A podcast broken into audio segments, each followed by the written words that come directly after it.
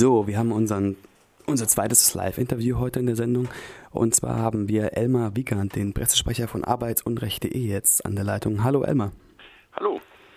Ähm, am Freitag wird ja die Protestaktion gegen den britischen Lieferdienst Deliveroo stattfinden.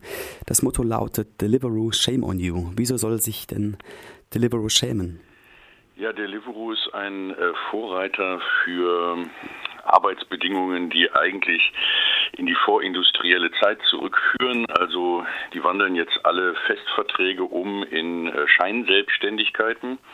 Die Fahrer sollen werden also behandelt als äh, freie selbstständige Kurierunternehmer, die dann äh, Deliveroo Rechnungen stellen und nur noch pro Fahrt bezahlt werden. Also genauer gesagt 5,50 Euro pro erfolgreicher Lieferung. Und davon sollen die dann aber äh, ihre Versicherungen bezahlen, Berufsgenossenschaft und so weiter, was viele nicht machen oder auch gar nicht können.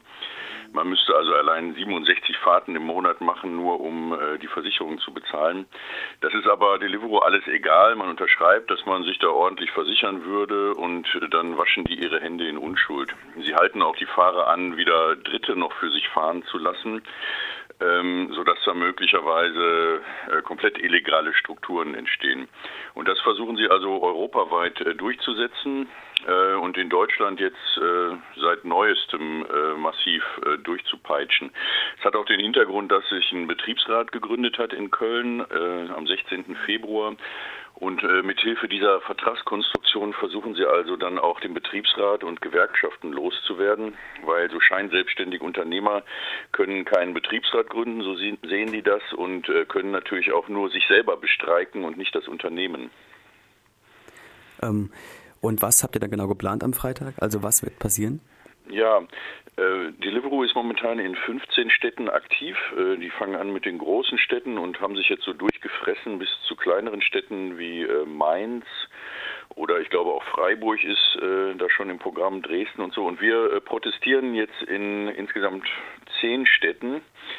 Ähm, da gibt es also verschiedene Aktionen von äh, verschiedensten äh, Organisationen und Zusammenschlüssen. Äh, ich glaube, die größten werden in Berlin und Köln stattfinden. Da sind jeweils Fahrraddemonstrationen geplant.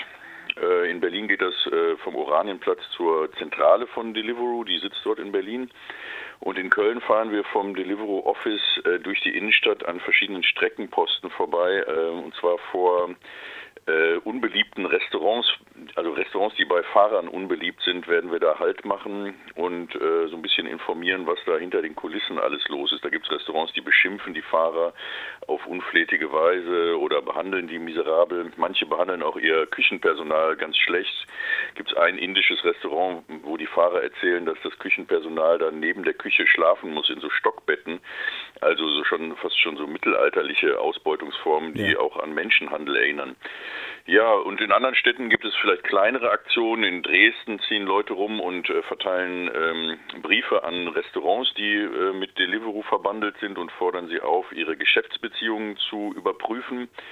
Äh, wir haben 1500 Restaurants angeschrieben diese Woche äh, mit einem Brief, wo wir auch das fordern, dass äh, Restaurants vielleicht doch besser auf Deliveroo verzichten und stattdessen andere Lieferdienste in Betracht ziehen. Ja, und in München gibt es Aktionen, da muss man halt auf unserer Website mal gucken, arbeitsunrecht.de und es ist auch möglich, sich da noch kurzfristig einzuklinken.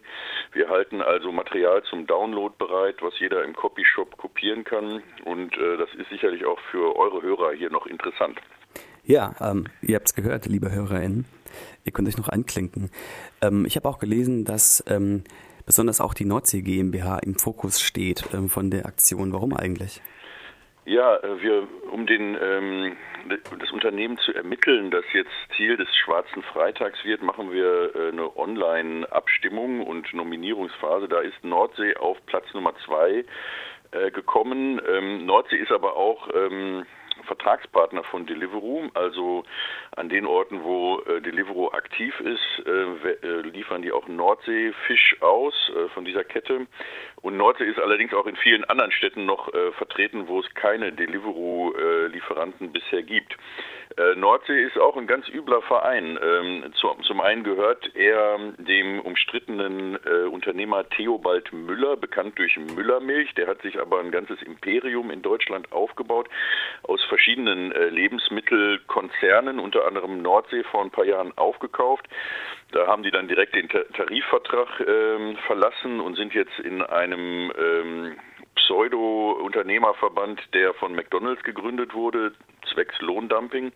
Und jetzt hat man bei den anstehenden Betriebsratswahlen die ähm, Betriebsratsstruktur angegriffen, die sich da etabliert hatte über die Jahre. Und zwar mit so einem Bauerntrick. Ähm, die haben also alle Filialleiter zu leitenden Angestellten ernannt und diese leitenden Angestellten dürften angeblich laut Betriebsverfassungsgesetz äh, nicht in den Betriebsrat gewählt werden, äh, was völlig absurd ist, weil leitende Angestellte müssen ein Managergehalt äh, beziehen oder auch einstellen und feuern dürfen, aber hier wird alles von der Zentrale geleitet. Das hat also den Hintergrund, dass viele Filialleiter ähm, Betriebsräte waren, was auch in solchen Unternehmen nicht unüblich ist, weil die Filialleiter sozusagen zwischen den äh, einfachen Angestellten, wo eine hohe Fluktuation ist, und, und dem Management stehen und da halt sich auch erwehren müssen. Ja, ähm, und zum Dritten kommt dazu, dass Theobald Müller also nicht nur Steuerflüchtling ist, äh, sein Geld in die Schweiz geschafft hat und äh, seine Firmen äh, über Briefkasten äh, Konten in Luxemburg und den äh, Cayman Islands äh, vor der deutschen Steuer äh, schützt, sondern er unterstützt auch die AfD, genauer gesagt die AfD-nahe Organisation Friedrich von Hayek Gesellschaft, also einen Think Tank und eine Kaderschmiede, aus der so unangenehme Figuren wie Alice Weidel und Beatrix von Storch gekrochen sind. Das unterstützt er also massiv mit Geld, also ein Steuerflüchtling, der gegen Flüchtlinge wettert. Da kommt einiges zusammen bei diesem äh, Nordsee-Thema. Okay, es ist einiges. Ja, bei Millermilch habe ich auch schon einiges gehört, aber ist auch schon ein paar Jahre her. Aber ja. scheinbar bewahrheitet sich das alles. Ja, Deliveroo ist jetzt vielleicht für die meisten gar nicht so ein Begriff, weil, ähm, weil die, ja, und wie viele Leute sind denn eigentlich betroffen in Deutschland davon? Also wie viele Leute arbeiten denn oder liefern aus für Deliveroo? Ja, das ist äh, schwer zu schätzen. Das ist ja, ähm, sagen wir mal, ein atmendes System. Jeder kann sich da im Grunde anmelden. Die suchen auch händeringend und dann äh, kommt es darauf an, wer sich einloggt und man ist auch nicht verpflichtet, eine bestimmte Zahl an Stunden zu machen. Ähm, äh, zumal haben, in Köln haben sie ja, wie gesagt, alle Fahrer abgestoßen. In Köln waren das so unter 200, sag ich mal, zwischen 100 und 160, man weiß es nicht genau. In Berlin ist, glaube ich, der größte Standort, da werden das vielleicht so 300 Leute sein. Ähm, und bundesweit rechnet man vielleicht mit äh, 2000 Leuten, da bin ich mir aber nicht ganz sicher. Die Zahlen sind äh, unklar. Auch, auch deshalb wird der Betriebsrat versucht äh, zu unterbinden, weil so ein Betriebsrat ist schon allein deshalb gefährlich, weil er Transparenz herstellen kann. Äh, und hier weiß sonst niemand, äh, wie viele Leute da gerade angemeldet sind und fahren. Interessant ist ja, dass ähm, ich sprach ja von einem Rücksprung in vorindustrielle Zeiten ähm, in einem Text.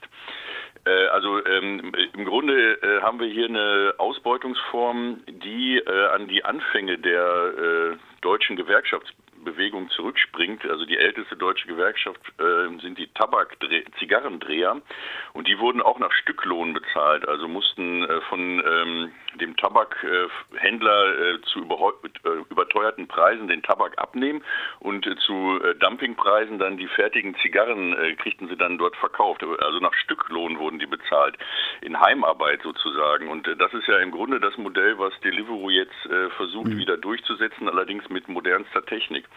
Und äh, die haben sich dann aber äh, relativ bald organisiert und das dürfte auch ein Grund gewesen sein, warum man die dann wieder in Manufakturen und Fabriken zusammengefasst hat, weil äh, das Unternehmen selber organisiert diese Leute ja gar nicht mehr auf eine soziale Weise und kontrolliert sie eigentlich auch nicht, lässt sie äh, frei umherfahren und äh, die Fahrer haben aber ein Bedürfnis, sich zusammenzuschließen und tun das auch. Äh, mhm. Dann halt in äh, Formen, ja, eben so, einer, so eines Netzwerks wie ein Liefern am Limit oder einer syndikalistischen Gewerkschaft, die dann ja auch ein Vereinslokal hat.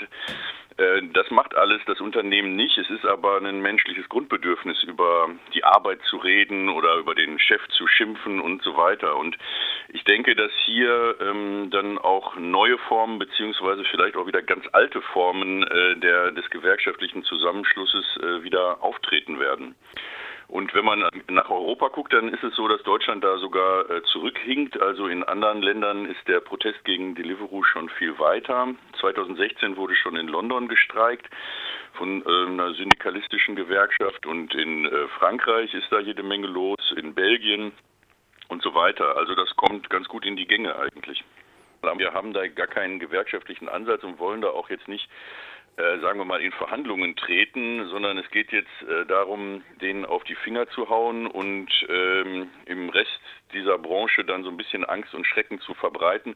Das soll also auch auf äh, Fudora und äh, Lieferando abstrahlen, die also noch auf äh, Festverträge setzen, aber auch äh, keine Waisenkinder sind, sondern mit Kettenbefristungen arbeiten. Auch da werden unliebsame Gewerkschafter und äh, Fahrer, die äh, Protestpotenzial haben, äh, einfach entsorgt, indem ihre Kettenbefristung dann nicht verlängert wird. Also das ist auch nicht besonders rosig, allerdings noch besser als bei Deliveroo, weil die immerhin Stundenlohn und vor allen Dingen Lohnfortzahlung im Krankheitsfall kriegen. Das ist auch noch ein Aspekt, den ich hier ganz vergessen habe. Also diese Deliveroo-Fahrer fahren dann auch äh, mit Grippe oder so durch die äh, Straßen, weil sie sonst ihre Miete einfach nicht zusammenkriegen mhm. und äh, im Krankheitsfall keinen Lohn bekommen. Okay, ja. Ist wahrscheinlich auch nicht optimal, wenn man Essen ausliefert und dann eigentlich krank ist, ne? Nee, das ist eben auch ein Argument, was wir bei den Restaurants dann versuchen anzubringen, ja. Wir sind ein bisschen so, äh, ähm, vorangeschritten mit der Zeit. Ich äh, danke dir auf jeden Fall für das Interview und ähm, ich wünsche ganz viel Erfolg. Protestaktion, nicht nur für die Fahrer, sondern natürlich auch für eine gerechtere Gesellschaft. Ja, ähm danke für das Interview und guckt nach auf arbeitsunrecht.de, da gibt es weitere Informationen. Tschö.